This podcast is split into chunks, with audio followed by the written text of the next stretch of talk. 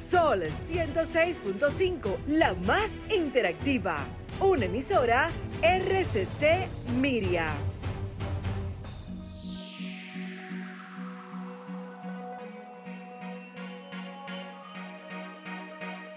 A continuación, por Sol 106.5, Arquitectura Radial, Diseño, Urbanismo, Ingeniería y todo lo referente a la construcción. Arquitectura Radial, con los arquitectos Luis Taveras y Gleinier Morel. Señores, muy pero muy buenas tardes a todos los que nos sintonizan en este preciso momento. Acaba de iniciar Arquitectura Radial como parte de los procedimientos que tenemos a nivel de lo que es la parte de construcción, hemos estado viendo alguna serie de proyectos que se van a, que se van a iniciar en lo adelante, proyectos viales, proyectos eh, de gran envergadura, y muchos de ellos tienen que ver directamente con las nuevas o digamos nuevos proyectos que se van a ejecutar en lo adelante, producto a una serie de planificaciones tanto del gobierno como de la parte privada. Y muchos de ellos también son eh, habitacionales, la gran mayoría son habitacionales y que empoderan completamente todo lo que es el entorno productivo nacional. Esto es muy interesante verlo porque estamos, estábamos esperando desde hace mucho tiempo la activación de la economía por parte de la construcción y eso realmente motiva a otros sectores a integrarse dentro del mismo. De esta manera, señores, y con este inicio de comentario, inicia Arquitectura Radial. Estimula tus sentidos, enriquece tus conocimientos. Arquitectura Radial. Muy buenas tardes, como bien dijo mi compañero Gleinier Morel, ustedes estarán con nosotros una hora de este domingo compartiendo todo lo relacionado al sector de la arquitectura, la ingeniería y la construcción a través de Arquitectura Radial, su primer y único programa de radio dirigido al sector. Miren, vamos a pasar de inmediato con la frase de apertura y recuerden que no se pueden mover de sintonía porque nuestro invitado de la tarde es el ingeniero José Cedeño, director general de Parquea TRD, con quien estaremos conversando sobre el Plan Nacional de Parqueos. La frase dice de la siguiente manera. Renovar en lugar de construir desde cero, también permite reducir la ocupación del suelo y garantizar un mejor equilibrio en los ecosistemas urbanos.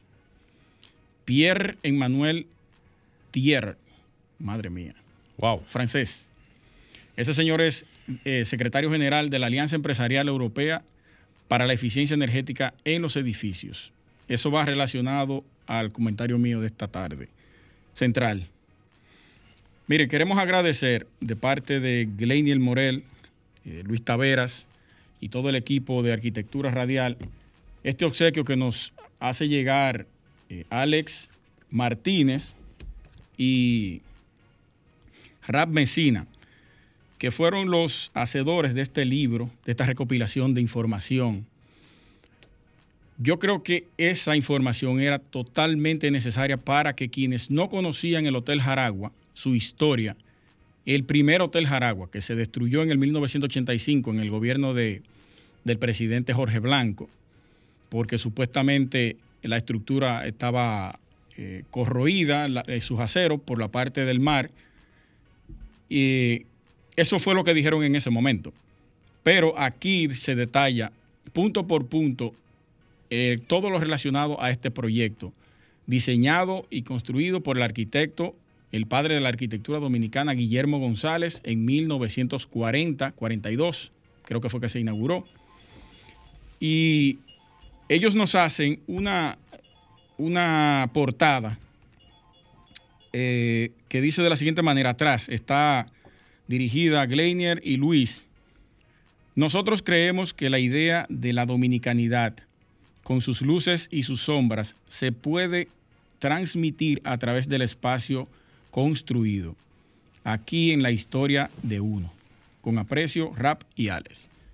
Muchísimas gracias, muchísimas gracias Alex, aprecio y los felicito. Tremendo trabajo, tremendo, tremenda eh, eh, diagramación, los colores, la portada, el diseño del libro y la información me imagino que está riquísimo ese libro. Hay que hay que, eh, como se dice, disfrutarlo.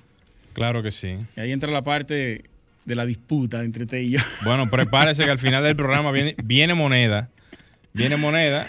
Y ahí entonces es que vamos a ver quién va a ser el ganador entre usted y yo de. ¿Quién lo lee primero? ¿Quién lo lee primero?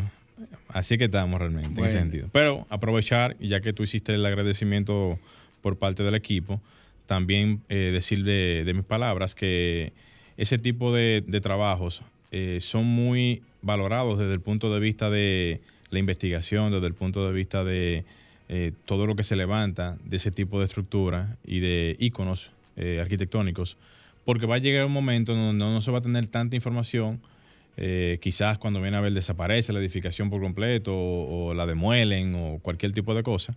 Y por lo menos la información queda, vamos a decir, registrada de una manera tal de que en cualquier momento se pueda tomar eh, anotaciones o lecturas del, de- del mismo, tanto para conocer de la, de la vida de esa parte arquitectónica de ese edificio, como también entender el porqué de las cosas. Así o sea es. que es muy válido. Así es, hay mucha información ahí muy interesante. Déjeme leer rápidamente. eh, El una- intro ahí. Una parte del, del primer capítulo, Adelante. son como tres líneas que solamente. Usted está haciendo un unboxing aquí ahora mismo. ¿eh? Eh, sí, hay un unboxing. un unboxing del un libro. unboxing en vivo. El libro se llama Jaragua no cae. Muy, muy ápero ese libro. Franklin Ah, sí, Franklin. Miren, miren la portada de eso. Sí. Mira, Franklin.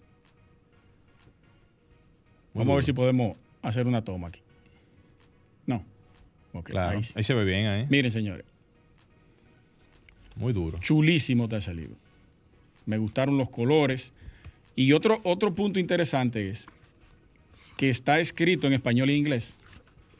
Pero Ahí. En un lado español y en este lado inglés. en cada una de las hojas. Sí, lo que está aquí escrito en, en español te lo pone aquí en inglés. Pero mira qué interesante. Eso, Muy versátil. muy bien. Miren, dice el. Déjame ver. Está por aquí. Ah, ah, ah. No se desesperen, que lo tengo ya casi ready. En el primer capítulo dice: ¿cae o no cae? Se llama. Una pregunta. El secretario de la presidencia había dicho que el Hotel Jaragua estaba en tan malas condiciones que corría el riesgo de desplomarse en cualquier momento. Y todo dominicano sabe que sus funcionarios públicos nunca mienten. Lo voy a dejar ahí. ¿Qué? Ajá. Ya tú sabes por dónde va ese libro. Bueno, si así inicia el libro, me imagino cómo, eh, o sea, bueno, me imagino cómo termina eso. Muy, muy interesante. Eso Muy es fuego, fuego a la lata, como dice la gente en la calle. Y, y el, el- uno de los funcionarios para ese momento, funcionario de, de turismo, era Fello Suberví en el gobierno de, de Jorge Blanco. Quien también, entonces. quien también corroboró para que se demoliera el, el hotel. Pero la historia no muere y aquí la estamos reviviendo nuevamente. Es así. Gracias, Alex. Perfecto. Eh, ¿Usted quiere que hagamos la misma dinámica de la semana pasada? Sí, vamos a hacerlo así, vamos a hacer un pequeño cambio, Luis. Y así entonces cuando retornemos, hacemos una división de los documentarios antes de llegar al invitado central de la tarde. Perfecto. No se muevan, señores. Estás escuchando Arquitectura Radial. Ya volvemos. Bien, señores, continuamos en Arquitectura Radial. Señores, para todos los que están en sintonía en este momento, recuerden que nos pueden seguir en nuestras redes sociales, buscándonos tanto en la plataforma de Instagram, Twitter y Facebook como Arquitectura Radial. Allí nos pueden ver en vivo, ya que las transmisiones que se están haciendo en este momento se pasan justamente por esas plataformas y redes sociales.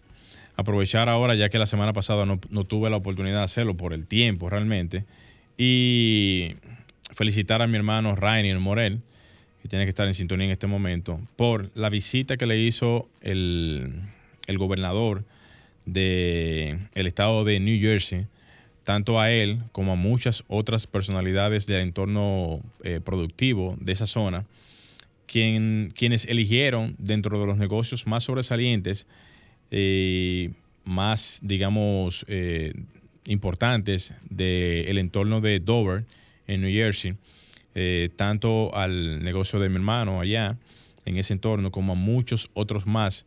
Y esta visita prácticamente fue una especie de reconocimiento, por decirlo de alguna manera, a, esas, a, esos, a esos negocios que están en la zona y que de alguna manera u otra mantienen el flujo dinámico de la economía y, ese entorno productivo para muchas familias y muchas personas que trabajan en esas, en esas localidades y de esa, de esa manera poder dinamizar lo que es el entorno inmediato a nivel de lo que es la economía local. Felicitarlo de mi parte también. Excelente trabajo, hermano. Claro que sí. Y esto denota realmente una vez más que realmente se puede no solamente es pensar en llegar a Estados Unidos y simplemente, buscar un futuro mejor, sino que hay oportunidades y esas oportunidades se ven justamente vinculadas por el esfuerzo, el sacrificio y ahí está el resultado. Así que a ti, brother, un abrazo, eh, orgulloso de ti, viejo. Y nada, sigue tirando para adelante que los reconocimientos vienen solos. Miren, señores, ya fuera de ese punto, Casi siempre nosotros en el área profesional nos vemos envueltos, oigan bien, nos vemos envueltos en situaciones que nos dan aprendizajes. Y estos aprendizajes muchas veces vienen de la mano de las experiencias y situaciones que se dan en el día a día con los clientes y eh, el día a día de cada uno de nosotros. En, e, este caso, señores, yo, yo mismo he visto cómo se dan situaciones que vienen desde el diseño arquitectónico, desde la planificación, desde la parte de, contratación, pero muchas veces yo veo que hay un sinnúmero de situaciones que vienen justamente de la mano de dónde a dónde es que están los servicios profesionales. O sea, ¿qué comprende el servicio profesional de un, o sea, de un profesional de la arquitectura, ingeniería o cualquier tipo de rama? Y de dónde a dónde es que estos servicios se manejan o cómo ellos se brindan al cliente. Porque, por ejemplo, de, los servicios profesionales que damos nosotros los arquitectos, casi siempre cuando se presentan o cuando se, eh, vamos a decir, se negocian con un cliente, casi nunca se establece cuál es el rango que se cubre con este tipo de servicio. Me explico. Si vamos a hacer algún tipo de servicio arquitectónico, muchas veces si el cliente solicita este, este tipo de servicio que venga de la mano con la parte de tramitación de proyectos, si esta parte no queda clara para el cliente, posiblemente quedaría como en el caso eh, que mayormente pasa, la, o sea, la duda, por decirlo de alguna manera, de hasta dónde es que llega este servicio profesional. Casi siempre los arquitectos cobran un, servicio profesional de diseño arquitectónico en función al metraje cuadrado, al, al costo de la construcción y demás. Pero hay personas que calculan, por ejemplo, el costo per se del diseño arquitectónico y esto lo traducen realmente a un servicio de, planos, de preparación de proyectos. Pero esta parte casi siempre la llevan solamente hasta ese plano.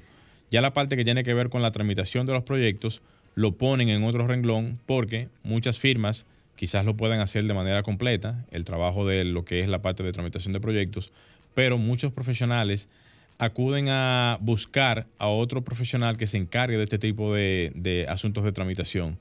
Lo hacen así porque el tema de la tramitación todavía hoy en día sigue siendo una especie como de, trabajo auxiliar, trabajo extra, y que, y que toma verdaderamente mucho tiempo porque cuando hay que ir a las instituciones públicas a verificar cómo están los estatus de los proyectos, a darle seguimiento a los proyectos, eh, hacer las revisiones correspondientes, este tipo de trabajo, cuando son trabajos que mayormente se, hacen en oficinas, muchas veces le quitan el tiempo al profesional y el profesional prefiere mejor optar por la parte de pagar ese tipo de servicio a otro ente profesional que se encargue de esto.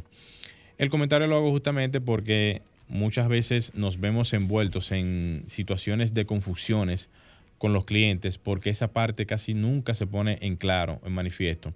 Y eso es bueno aclararlo desde el principio porque independientemente de cuando uno establece algún tipo de contrato de trabajo, debe estipular de dónde a dónde es el alcance del trabajo a realizar para que las partidas o, eh, vamos a decir eh, eh, participación del, del profesional realmente quede claro para que no se confunda realmente la labor del mismo.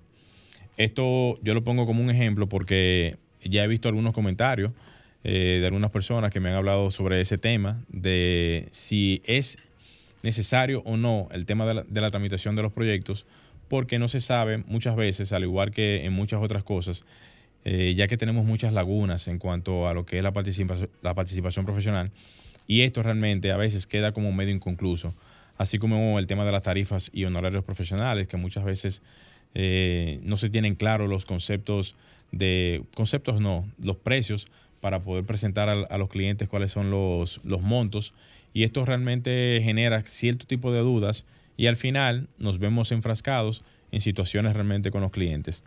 Esto es una información que la llevo justamente para que, eh, si en lo posible realmente pudiésemos llevar algún tipo de, de sería como normativa, digamos, Luis, sería así, una, una normativa que, que, regule la parte de, de, los honorarios profesionales conjuntamente con el alcance de, de, del servicio en sí, porque muchas veces la gente piensa que solamente es el, el servicio de, la parte de diseño y no, no sabe si realmente esa parte va conjuntamente con el tema de la tramitación. Hay mucha gente que no sabe nada de lo que tiene que hacer. Exactamente, entonces hay muchas lagunas. Yo sé que hay muchos profesionales que tienen muchas lagunas en cuanto a los procedimientos y eso hace que uno no sepa hasta dónde pueda llegar el servicio del profesional y ahí entonces es que llegan ese tipo de situaciones incómodas en donde el profesional no sabe realmente cómo responder ante cualquier tipo de servicio. Para rápidamente agregarle uh -huh. a eso, eh, nuestro amigo, el arquitecto Harmal de Sena, Sí. Él lo que hace en su oficina es, te cobra el, el porcentaje de sus honorarios uh -huh. y en la hoja de, de, la propuesta económica que él elabora, sí. te incluye la parte de los renders, la parte de la tramitación, si tú quieres que te lo tramito, si tú tienes una persona que lo haga, y la parte de los planos técnicos, todo subdividido. O sea, él lo pone aparte. Lo que no, tiene que ver con sus honorarios no interviene con no nada tiene, de eso. No tiene, no tiene que ver con nada, nada, de eso. eso. ¿Tú quieres agregarle todo eso que él te dijo? Bueno, pues eso te va contando, costando tanto, tanto. Claro, tanto. la parte de la revisión y, y, el, digamos, cualquier tipo de arreglo a los planos técnicos le corresponde obviamente al profesional que hace el trabajo. Sí. Pero sí. ya el tema de la tramitación, el tema de, de, de, tramitar los proyectos, ese es un tema que muchas veces es bueno ponerlo claro en la parte que tiene que ver con los costos, porque independientemente de, es un trabajo a realizar fuera de lo que es la parte de diseño. Sí, hay una queja de profesionales que no que lo, lo que cobran en la tramitación están cobrando más que quienes hacen los planos. Sí, eso es otro tema. Eso es otro tema. Bueno, señores, vamos a dejar el comentario hasta ahí. Franklin, vamos a hacer un cambio, subir y bajar y entramos de una vez con el comentario de Luis Taveras. Estimula tus sentidos, enriquece tus conocimientos. Arquitectura radial. Bien, señores, eh, rápidamente, para entrar con nuestro invitado de la tarde, que ya está por aquí. ¿Será la remodelación la especialidad de los arquitectos en el futuro? Eso es un artículo muy interesante que lo invito a todos a buscarlo. Yo solamente voy a tocar algunos puntos importantes que vi ahí y que quise traer para que ustedes lo puedan escuchar y se motiven a buscarlo. La, el dúo francés que ganó recientemente el premio Pritzker de arquitectura, es el premio más importante que puede recibir un arquitecto en vida, es el Nobel, se le, compara con el Nobel, eh, siendo el Nobel de arquitectura en nosotros. Ellos trabajaron todo el tiempo, su firma trabajó bajo el lema nunca demoler, quitar ni reemplazar, siempre sumar, transformar y reutilizar. Mucho peso tiene esa frase y es que ellos asumen los proyectos, pero no para, si hay una intervención donde hay que demoler una edificación, ellos no la hacen. Ellos aprovechan esa edificación existente y le dan un valor agregado en términos de tecnología, en términos de modernización, de confort ambiental, de la parte interior, todo lo que conlleva la reestructuración de esa edificación sin tener que demoler. Porque eh, nosotros vivimos el año pasado bajo una pandemia donde el, el, tema de la readecuación de la vivienda, ya sea para oficina, ya sea para escuela, ya sea para gimnasio, se dio mucho y, en mayor medida fue en Europa y Estados Unidos. En base a eso, las, en, algunas empresas hicieron algunas mediciones y se dieron cuenta que ese sector de la remodelación estaba tomando auge y estaba creciendo por este mismo mo motivo. Cuando tuvimos eh, interferir en un contexto construido, dice parte del artículo, puede parecer simple, pero conlleva numerosas complejidades. La realidad es que las obras de rehabilitación son mucho más complicadas e inciertas que construirlas desde cero. Cuando usted tiene una edificación, digamos, eh, bueno, no voy a especificar ninguna hora, pero cuando usted tiene una edificación, no importa cuál, usted necesita un profesional especializado en esa área, que le dé seguimiento todo el tiempo, para que ese resultado al final, porque ya usted tiene un entorno construido, necesita respetar lo que hay para darle continuidad y agregarle lo que usted le va a agregar eh, en términos de confort para quienes van a habitar ahí, debe ser una persona especializada para eso. No puede colocar a todo el mundo en un trabajo X que se vaya a realizar. Por eso, algunas empresas en Europa han tomado ese sector y le están dando seguimiento porque hay arquitectos ya que se están especializando en ese tema. Y no me refiero solamente a la parte de restauración, y aquí voy con algunos términos que se utilizan o se mal emplean en parte de, de nuestras regiones. Dice que comúnmente solemos utilizar algunos términos relacionados con las remodelaciones, que incluso pueden variar en algunos países. Por ejemplo, una renovación se puede definir como la mejora o modernización de una parte o la totalidad de la estructura existente. Cuando renovamos, cuando la renovación se centra en actualizar la infraestructura y la tecnología para adecuar a las demandas contemporáneas, se utilizan más los términos modernización y reacondicionamiento. La palabra rehabilitación también tiene como objetivo actualizar y reflexionar sobre los espacios como en toda la reforma. Y el término restauración, que se confunden todos esos términos, se utiliza cuando el edificio tiene un valor histórico y su intervención generalmente se guía por pautas estrictas, con el fin de no caracterizar erróneamente el edificio original. Miren qué interesante, esos cinco conceptos que muchas veces nosotros los mal utilizamos cuando decidimos intervenir cualquier edificación. Busquen el, el artículo, claro, luego del programa. También dice que la importancia para remodelar un edificio tiene varias ventajas. Aprovecha gran parte de los recursos materiales presentes en ese, en ese ente arquitectónico. Reduce el uso y la explotación de materias primas. Conservación de la memoria y tejido urbano original, que eso es sumamente importante. Ahí entra la parte de la restauración.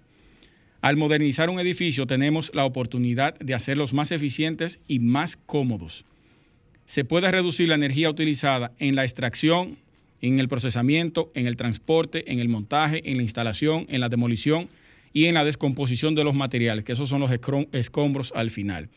Todo ese proceso que se hace para tú elaborar un proyecto nuevo, te lo ahorras cuando tú tienes ya una edificación hecha, la intervienes de manera sostenible y responsable, utilizando materiales que puedan mejorar tanto el entorno como a quienes van a habitar ahí dentro y eso te da mayor eficiencia y menos impacto en términos medioambientales y, ese aporte del CO2 que, hace, que hacen las edificaciones, que es el más alto en todos los sectores, la construcción. Que en un momento yo dije que si el, hablé aquí que si el concreto fuera un país, fuera el más grande del mundo, de tanto que afecta el tema de la construcción a nivel internacional. La denominada renovación energética se ha identificado como una tarea prometedora para el futuro de la arquitectura. Ahí lo tienen, señores. Pueden buscarlo, estudienlo, es más amplio de ahí. Solo quise dar esos puntos eh, para que ustedes tengan una idea y se puedan motivar a buscarlo. Y creo que eso está bien acertado. Debemos enfocarnos no solamente en esa modalidad, porque siempre se va a construir algo nuevo. Todo el tiempo estamos construyendo. Pero tener en claro a qué se refiere este, este artículo y darle seguimiento más de cerca. Vamos a hacer un cambio, Franklin, y regresamos. No se muevan, venimos con nuestro invitado de la tarde. Estás escuchando Arquitectura Radial. Señores, continuamos en Arquitectura Radial. Recuerden que pueden hacer sus preguntas llamando a cabina al 809-540-165. También agréguenos a su WhatsApp, al WhatsApp arquitectónico al 829-630-8811. Ya tenemos en el set, señores, a nuestro invitado de la tarde, el ingeniero José Cedeño, director general del Fideicomiso Parque ATRD. Bienvenido, ingeniero. Gracias, gracias. Un placer estar aquí con usted en el programa. El placer es nuestro, el placer es nuestro. Eh, con usted vamos a abordar este proyecto tan interesante tan preocupante porque el tema del tránsito y los parqueos tienen mucha relación. Claro que sí. La solución que se le puede dar al tránsito tiene que ver con ese proyecto, ese plan de edificaciones de parqueo que se está elaborando ahora en el gobierno de Luis Abinader. Así Eh, mismo es. adelante. Bueno, mire, eh, el fideicomiso Parquea TRD ha venido a eso mismo que, que tú acabas de decir. Es como una solución a la falta de estacionamiento que hay en diferentes sitios del país y en algunas provincias específicas eh, de, de- de la República Dominicana. Este plan es un plan de desarrollar en la capital, en el Gran Santo Domingo, 16 edificios de estacionamiento, cuatro en Santiago y uno en San Cristóbal. La provincia de Santo Domingo, distrito y las Distrito, afueras. la gran, exactamente. Gran Todo lo que es la gran provincia. O sea, el distrito y la, y la- y la provincia de Santo Domingo. Eh, buena la aclaración. Este, los primeros, eh, que ya uno de ellos ya inclusive se está licitando, es en el Centro de los Héroes. Este eh, va a estar justamente donde está el parque, el parqueo del Indri. Detrás justamente del parqueo del Indri, ahí vamos a, subir seis eh, niveles para una capacidad de 580 unidades de estacionamiento en ese punto. Y ahí, cerca de ahí también, estará licitándose ya para a, eh, a mediados del mes que viene el Centro de los Héroes 2. ¿Dónde va a estar este? Este estará en el eh, actualmente en un área que ocupa la Suprema Corte de Justicia, al lado del CEA y al lado, justamente entre el CEA y la y la Universidad OIM. En ese espacio de ahí vamos a subir seis niveles para Ok. 390 unidades de estacionamiento también. Eh, en el- con estos dos, en la zona de Centro de los Héroes tendríamos una solución de mil, aproximadamente mil unidades de estacionamiento. Wow. El primero es 540 Ajá. y el segundo 300, 390. 390. O sea, son 900 y pico. 930 parqueos. Más o menos, exactamente. Un que para alivio las- enorme Oh, pero claro que sí. Esta zona tiene una demanda diaria de 3.000 unidades, ¿eh? para que tú, para que tú entiendas. 3.000 unidades diarias que visitan la, eh, eh, la zona. Entre los que llegan, se van, eh, y así sucesivamente se van eh, alternando las áreas en, el- en la calle. Y ese, ese, ese, ese, ese visitante que va en la zona es aproximadamente de 3.000 unidades. Esto viene a, a contribuir un 30, un 35% a la solución del área, que va a ser muy buena. Aquí Claro. en esa zona de, ahí, de- también estamos eh, conversando en- con otras, otras, otras áreas para hacer estacionamiento también, que sería la misma, el mismo parqueo de la sede EEE, subirle cuatro, eh, cinco niveles también. Es para se- seguir aportando a la, a la problemática en esta zona, pero en nos trasladamos ahora, vámonos al ensanche de la fe. Esa, esa adhesión a ese edificio de la CDEE tiene o va incluida dentro de los 16. Claro, Sí. dentro de los 16 Ok. también. Eh, en, el, en, el- en la fe, en el ensanche de la fe, tenemos en el, en el Estadio Quisqueya, que estamos ya diseñando uno ahí de cinco niveles, 580 eh, unidades de, estaciona- de- de- de estacionamiento en esa zona.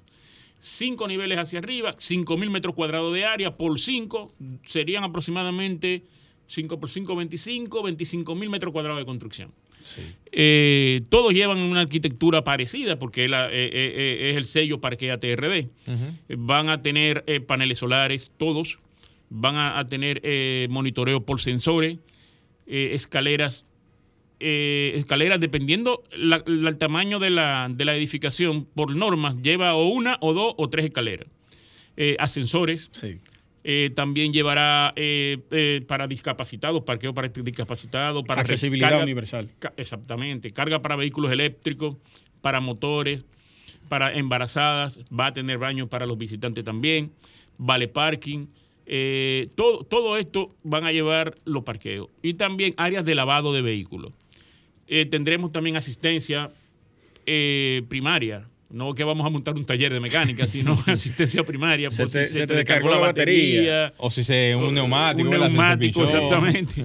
Entonces, esas asistencias primarias también se las vamos No, a un dar. taller, ahorita la gente cree que No, un taller de servicio. Déjame llevarla al parqueo, lleva- Ah, llevarlo al Llevarlo parqueo, parqueo para que lo exactamente. arreglen allá. Que ya en el que tenemos actualmente operando hemos dado ya más de 100 asistencias Atarazana. en. Atarazana. Atarazana es el que está ya operando, eh, que Luis, te agradezco el trabajo que hiciste Sí, sí. del parqueo, que eso ayudó a que la gente lo conozca más. Y de eso debo darte una- las gracias en público ahora mismo. Fue, fue un honor eso. Fue un honor. un tremendo trabajo, muy profesional. Gracias, gracias. Pues sí, entonces este parqueo eh, tiene cuatro niveles, dos hacia abajo, dos hacia arriba.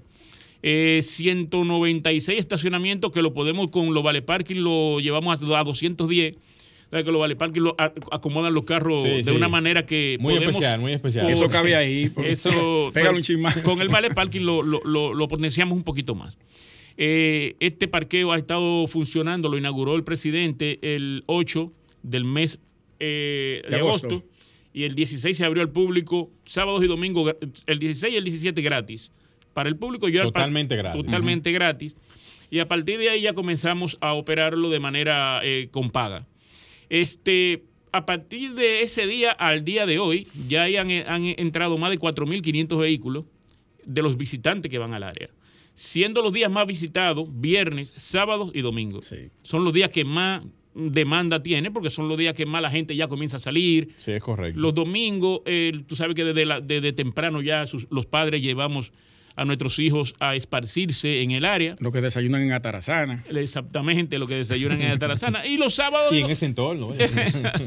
y los viernes y los sábados de noche es el boom. O sea, eso ahí es gente y gente y gente visitando el área y ya tienen una solución de dónde dejar su carro seguro, con seguridad 24-7, iluminado, que van a, a saber que ahí hay cámaras cuidando su vehículo. Nosotros tenemos instalado ahí 42 cámaras de seguridad. Por lo menos en el de Tarzana, bro. En el Atarazana, claro, porque es el que hasta es el único ahora que. Exactamente. el que tenemos operando. Pero este, al igual que ese, los otros estarán así también, con su cámara, con sus sensores.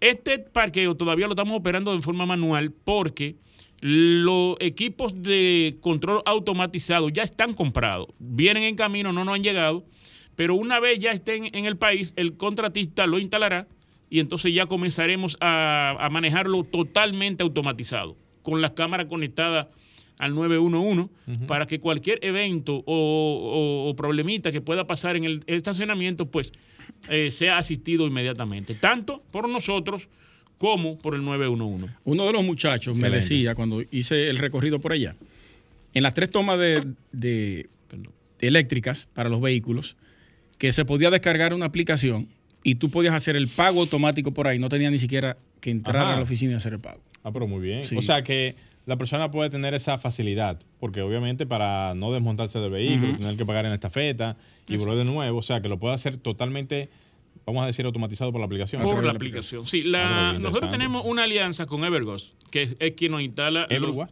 Everghost, Evergos. que es la que instala los, los, los cargadores eléctricos. Ok. Ellos tienen, poseen una aplicación para eso mismo. O sea, que con, a través de la aplicación tú pagas tu recarga, vas, te estacionas y no tienes ni siquiera, lo puedes hacer ahí con tarjeta de crédito, Sí. pero también lo puedes hacer vía la aplicación. Solamente vas, visita la zona, conectas tu carro eléctrico y te vas a dar un- bien, una vuelta por bien. ahí y luego ya... Este, Ya tú sabrás más o menos en qué tiempo tu carro estará Claro, claro. este, recargado. sí. y por eso ya tú sabrás a la hora que pasas a recoger tu vehículo. Tú sabes Muy que me hicieron un comentario de que, después de, de hacer el video, de que estaba muy caro el parqueo. ¿Cómo va a ser? Son 50 pesos, Y Señores. 225 pesos, 8 horas. 8 horas. Eso, ¿Cuánto? 225 Eso es- pesos, 8 horas. Eso Pero- es un tiempo laboral. Pero es un tiempo laboral. ¿Por qué? Porque es que nosotros cobramos 50 pesos la primera hora. Y luego va aumentando de 25 Fraccionariamente, a ¿verdad? 25 cada hora que No, vaya bien, está quedándote bien. ahí. Pero lo que parquea por la zona cobra más de ahí. Pero exactamente, eso te iba a decir. Entonces tú dejas tu vehículo en la calle. 200 Claro. sin desmontarte. 200 pesos te piden de una vez y te dan un tiquecito, pero tu carro está en la calle. Claro. Tú no sabes lo que le puede pasar al vehículo. Lo pueden rayar, le pueden robar el tapabocina, le pueden robar el- los cristales, los Claro. retrovisores. Que a mí ya fui víctima de eso eh, una Claro. vez. A cualquiera le pasa. A cualquiera le puede pasar. Entonces, si ya tú tienes un lugar donde como quiera, o sea, si lo dejas en la calle tienes que pagarle al, al parqueador, como, Como se llama. Y si lo llevo, eh, ya tú tienes, pero ya tú tienes un sitio seguro. Que también cuando tú vas a buscar tu carro en las noches, las calles son oscuras. Claro. Cualquier cosa en el camino de buscar tu carro te puede Te puede pasar. Pero si tú estás ahí en Atarazana, en cualquiera de esos restaurantes que están ahí, para no hacerle publicidad gratuita, Claro. Sí. este, y tú vienes desde allí hasta tu parqueo, tú sabes que vas a un sitio iluminado, seguro, con, con- con- con seguridad en el área, que está, las cámaras están ahí, o sea que cualquier cosa que pueda pasar nosotros desde, la, desde el centro de monitoreo lo vemos. Cuando nosotros estamos en el centro de monitoreo y vemos que alguien entró a su carro y dura mucho tiempo sin salir, mandamos a un guardia a preguntarle qué pasó. Claro. Para saber que eh, si se, Hay un se- monitoreo constante. eh, si se puso malo, si le pasó algo al carro. Y así hemos dado mucha asistencia a los visitantes del parqueo. Excelente. O sea, es algo que no es estar en esa cámara ahí simple y llanamente para ver si se van a robar un carro o no, si pasó un accidente o no. No. También por si a cualquier persona que puede pasar, ¿eh? Puede pasar una persona que tome su carro, se puso malo y, y- y- y- Claro, que puede pasar también. puede pasar. Entonces, Velar por el bienestar de todo el usuario. de todo el usuario que vaya al estacionamiento. Tremendo eso. Excelente, excelente. Vamos a hacer una pausa, ingeniero. Señores, no se muevan, que venimos con más información sobre el Plan Nacional de Parqueos. Estimula tus sentidos, enriquece tus conocimientos. Arquitectura radial.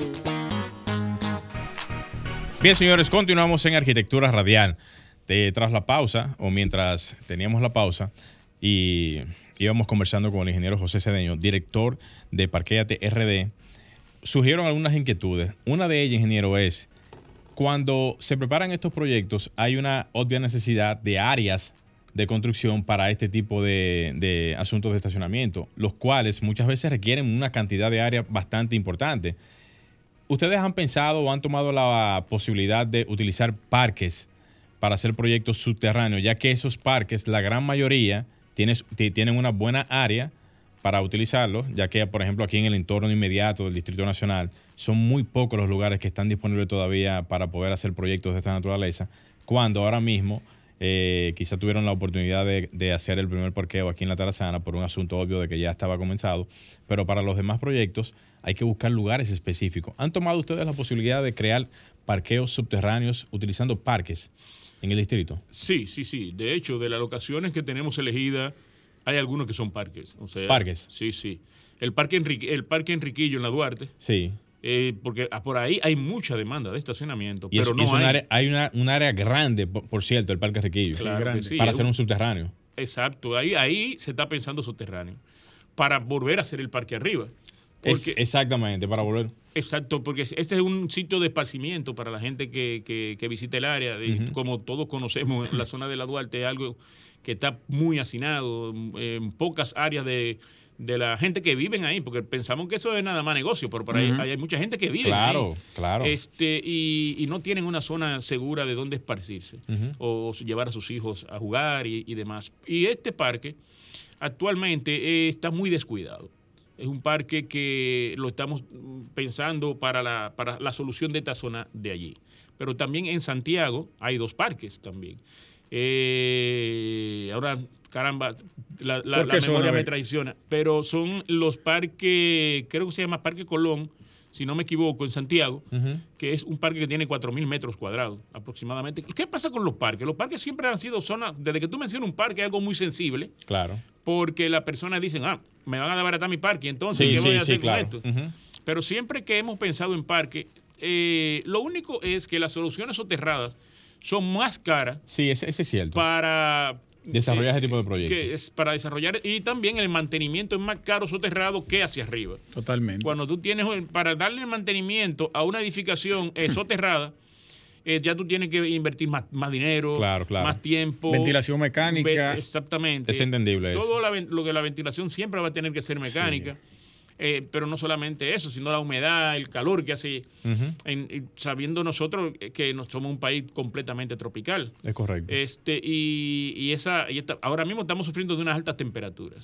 Y cuando la edificación es soterrada, ahí debajo se aumenta la temperatura. Pero fíjese lo interesante, y perdona porque yo iba a decirlo, lo interesante de, esa- de ese posicionamiento de ese parque en función a la zona, porque estamos hablando de la Duarte, que es una zona bastante eh, congestionada, tanto de la parte del tráfico como de la concurrencia de personas que van a ese entorno por ahí a ayer. comprar, a andar, a, a hacer de, todo tipo de operaciones, eh, eh, o sea, de, de compra y to- todo eso. Y no se sí. tiene, exactamente, comerciales, y no se tiene un parqueo disponible en ese entorno No lo hay. para esa cantidad de personas que van ahí, que deben de ser miles de vehículos diarios que pasan por esa zona. Miles. Entonces, eso pudiese ser una especie como de alivio a la parte del congestionamiento público. Señores, la Duarte siempre ha sido caóticamente un, un entorno de, de, de po- de- de poca accesibilidad y, y de- y de- y del tránsito, uno de los tránsitos más, más lentos en lo que es la- Totalmente. la, Es así. la Duarte con. París y toda esa zona, Esa José zona ha sido Martí. Mucha gente no visita el área Por ese entorno. por, por- por- por la falta de estacionamiento. Así es. Y es una zona que sabemos que es peligrosa. O sea, y fácilmente de tú tienes sí. que andar vivo. Porque fácilmente te- a las mujeres le, tú- le- le- le arrebatan la cartera. Claro. O por la cantidad, gran cantidad de gente que visita el área te pueden carterear y todo lo demás. Pero mucha gente no visita el área. Es por eso, por la falta de estacionamiento. Claro. Fíjate, también hablando de parque, una solución que estamos pensando trabajar es el Parque Eugenio María de Hostos. Pero no en todo el parque, sino Una el área de parqueo que actualmente está en la parte de atrás donde están los Boy Scouts. Sí. Ahí donde están los Boy Scouts existen esos parqueos. Lo único que son como rectangulares. Sí, son, son muy pocos también. Son muy pocos, pero ahí estamos pensando en soluciones mecanizadas. En Oh, de parqueos los verticales. Exactamente, que son bandejas que Sí. suben, se posicionan, y porque eso me, me potencia el área. O sea, si yo, si yo tengo en, en- en planicie una capacidad tal vez para 200 carros, con este tipo de solución yo lo puedo llevar a 600 sin ningún problema. Tipo la superintendencia de bancos. Exactamente. Y hay uno también detrás de Otorrino, que esos son más altos todavía. Sí, Son más sí, Hay dos claro. torres. Sí, hay dos torres ahí. Entonces ahí estamos pensando Tres torres, me parece. Tres. Sí, mecanizado y sobre el terreno. No tenemos que hacer excavación tampoco. claro. Pero es una área que actualmente es parqueo. Es simplemente potenciarlo, subirlo. Eso está justamente frente a la, a la clínica O, detrás, o, de- o detrás. ¿no? detrás, ¿verdad? Detrás de- de la detrás. Sí, sí, sí, sí. No De- recuerdo el Abreu. de la clínica. Detrás del Abreu. Detrás del Exactamente. Abreu. Pero es interesante porque realmente la opción es válida ahí. O sea, no hay, no hay que ni excavar, No. no, hay que hacer una construcción, es solamente preparar la planicie para el tema del soporte de, de- de- de esos, eh, de del esos módulos. del mecanizado. Y ya solamente automáticamente instalado ya puede... Pasa, con ese parque hay que ser muy, muy cuidadoso, porque es un parque que está manejado tanto por el ayuntamiento como patrimonio cultural. Y recién reestructurado. Exactamente, recién hermoseado, vamos a Sí. decirlo así, reestructurado. Este, eh, ahí tenemos la estatua de Ya Veneno también, que, que la pusieron ahí. Me debo una foto yo ahí. Exacto. Entonces, pero eh, también otra solución que te voy a mencionar es una área también que lo visita mucha gente. El área por donde está la DGIII, que es, es el Gascue. Ay, La principal, la, madre. bueno, la principal. la principal, obviamente. Sí, sí, sí, claro. Justamente al lado de ella o al frente hay un gran parqueo que no sé si ustedes tienen pensado ahí hacer algún El Banco proyecto. Central. No, No, no, no, no, eso ese es no, de la. DGI. El Ahí que está al frente. Vamos a hacer ocho niveles. Ahí En mismo. ese terreno. Claro que sí. 850 unidades de estacionamiento. Ya, el Eso pri- sería- eso ya, sería- está- ya los planos están hechos, ya los planos se discutieron con el director general de la DGI, Luis Valdés. Lo vimos, lo chequeamos, ellos están contentísimos con, el- con los planos. Vamos a iniciar lo que son los estudios geotécnicos que hay que hacer Sí, para, para saber la, y poder trabajar la parte estructural. Eh, ahora ya se están trabajando los estudios geotécnicos. Una vez listos los estudios geotécnicos, este parqueo, tanto es interés de la DGI como de nosotros, que se comience a construir a partir a- en el primer semestre del año que viene. O sea, es- y esta zona de aquí, tú sabes que ahí hay parqueo, pero de la Muy restringido. del- sí, exactamente. Porque el Banco Central tiene un parqueo allí, pero, Pero es de ellos. es de ellos, ahí no se parquea más ninguna nadie. visita. Más nadie que ellos. Nadie. Es también- imposible ir a compra y contrataciones. Por, Exactamente. por ejemplo, que uno tiene que hacer mucho uso de ese tipo de, Ay, de- mi de madre. áreas y de instituciones porque tiene que ver con uno en el caso de Sí, nosotros. ahí está bienes nacionales, Bienes ahí está eh, compras y contrataciones. Yo fui la a policía, Hacienda. el Huacal, Hacienda también. Hacienda, eh, Fui- la misma DGI. Claro. Yo sea- estuve, estuve en Palacio hace dos semanas y tuve que parquearme a cinco esquinas Sí, sí. a casa del Tuvi- caray. Tuviste suerte. Y le salí corriendo al parqueador porque me quería quitar 200 pesos. Eso es lo que pasa. Este, también estamos pensando en el, eh, en el del Palacio de la Policía, en esa emplanada grande que hay ahí, el Palacio de la Policía, que actualmente es un parqueo. Actualmente es un parqueo grande. Subir Hay una llamada. esa zona de ahí. Eh, Ingeniero, vamos a tomar esta llamada. ¿Cómo no? ¿Cómo no? Vamos arriba. Gracias. Buenas tardes. Buenas tardes. ¿Quién nos habla y de dónde, joven? Desde Santiago, Lorena. Ah, Un placer, Lorena. Adelante. ¿En qué lugar de Santiago haría que él mencionó que van a hacer aquí? ¿Qué ministerio los rige? ¿Y qué cubre cuando es 50 pesos? Porque, por ejemplo, aquí les cobran a uno 25 por hora. Y después de esa hora, entonces, eh, le cobran, yo creo que 10 pesos adicionales. ¿Qué Ven- cubre los 50 pesos? 25 en qué, par- en, en qué parqueo? ¿Lo puedo mencionar? Aquí en la restauración hay un parqueo que es nuevo, que pertenece a la Coromina, me parece. Ok. Y es así. Bueno, todas las realidades son diferentes. Aquí en, en la capital hay parqueos que te cobran 100 pesos, 75 pesos por hora. Eh, y, y no te, y no te varía el cobro, parqueos privados. Nosotros, ¿qué, qué, qué hacemos? O sea, ¿o qué cubre estos 50 pesos? Estos 50 pesos te cubre la todo lo que es la seguridad del estacionamiento. Te- tú estás en un estacionamiento, como dije y expliqué en la sesión pasada, que tiene cámaras de seguridad, tiene un seguro, este parqueo tiene un seguro que no, no es como dicen los parqueos, que no somos responsables, nosotros somos responsables de todo lo que pasa allí. ¿Cómo? Es un seguro que si te- tu carro te lo chocaron o, se- o hubo un accidente o lo que pase ahí, aun y cuando se vaya el, el- el- el- la persona que, to- que hizo la, Que- que la avería, decir nosotros somos responsables. Hay una evidencia de ya grabada. ahí. Claro que sí.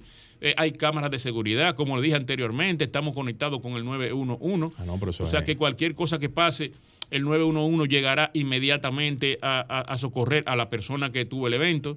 Eh, tenemos allí también, eh, como dije, asistencia eh, para asistencia primaria para los conductores que si, si se desinfla un neumático, pues nosotros le asistimos. No, no, si se descarga la batería, Sí. nosotros lo ¿Y asistimos. qué- y qué y qué más que todo Entonces, eso, no? todo eso incluye, eh, es lo que cobra, es lo que, lo que incluye los 50 pesos. Agréguele en los baños. Los baños, higiénicos. Cajeros automáticos que a futuro a ya vienen. Que ya estamos en conversaciones con, con- con el Banco de Reserva para que lo coloque. Valet parking. Usted solamente le pasa la llave al parqueador y se va. Son muchas facilidades. Sí, No, no, no, eso- bastante eso es- facilidades. Eso incluye los 50 pesos. Antes de irnos, tengo una preguntita interesante, ingeniero, y es respecto a la recolección de información sobre el tránsito vehicular. ¿Cómo se va a hacer y para qué se va a utilizar esa información? Pues mira, nosotros vamos, estamos midiendo constantemente lo- eh, la afluencia al parqueo, vamos a decirlo así. Porque hacemos estudios en el área antes de hacer el parqueo. O antes de poner, en este caso, en la terrazana, antes de ponerlo a operar. Eso se está trabajando con DGC y el Con Intran. DGC, porque somos, a- a- tenemos acuerdos interinstitucionales. Eh, le solicitamos a el Intran que nos asista y nosotros ponemos nuestro personal. Y ese levantamiento de la data que hacemos antes de poner o construir un estacionamiento, la comparamos cuando está operando para saber qué cantidad de flujo de, de carros sacamos de la vía, Tremendo. cómo, cómo está fluyendo antes y cómo, está y cómo fluye después de la construcción. ¿Cuál o de es el resultado? Eso nos da varias informaciones. Nos da primero Muy interesante eso. una data de qué, qué, qué problemas solucionamos y con qué, qué- cuánto ayudamos al área a descongestionarse. Pero en principio nos da la data de qué cantidad exactamente necesitamos de estacionamiento en el área para resolver el problema. Y por eso ya sabemos qué tipo de edificios debemos hacer ahí, con cuánto debemos iniciar y tal vez cuánto mañana más se necesitan para seguir resolviendo el problema. Pero siempre trabajamos con la data, porque la data es la que nos da la información para Claro, todo Es correcto. no solamente para el inicio, sino también para el mantenimiento, saber hacer los presupuestos después para el año que viene de cuánto vamos a invertir en, en, el- en- en- La parte de mantenimiento. en todo toda la parte del mantenimiento, en qué debemos mejorar, qué, qué debemos ajustar para que la cosa vaya funcionando mejor. Eso, Excelente. eso, fue, eso es importantísimo que se aclarara porque quizás muchas personas puedan pensar que, ah, bueno, aquí vamos a meter un, un- un edificio de parqueo de 500 estacionamientos, solo porque se nos ocurrió ponerlo ahí. No, No, y hay un levantamiento de información y de factibilidad. Claro, previa, esa es la palabra, factibilidad. de factibilidad. Ingeniero, solamente nos resta decirle que muchísimas gracias por su tiempo y en la participación de hoy, por todas las explicaciones, que mire cómo arrojamos luz a un radio escucha que tenía una inquietud justamente de eso. Y Arqueoyente. Que, arqueoyente, y que no tenía ese, ese, ese plus con relación a la parte de la garantía, que eso no se cubre aquí en ningún lugar, No, eso. pero la la, garantía de mayoría los del parqueo vehículos. que vamos nos dice, no somos responsables No, de lo que pasa Exactamente. en el y eso, solamente ese detalle es un plus. Así que agradecerle a usted eh, por su participación aquí en, en la tarde de hoy. Esperamos tenerlo otra vez cuando Claro ya que sí. tengamos algún otro proyecto ya realizado en el futuro. Y solamente nos resta decirle que gracias nuevamente. Señores, hasta aquí Arquitectura Radial, Luis Taveras, Franklin Tiburcio en los controles y un servidor, Glenn Morel. Y al ingeniero, Muchas gracias por la invitación. al ingeniero también por Gracias su a usted, participación. Hasta- Y hasta aquí, Arquitectura Radial, con Luis Taveras y Gleinier Morel, por Sol 106.5.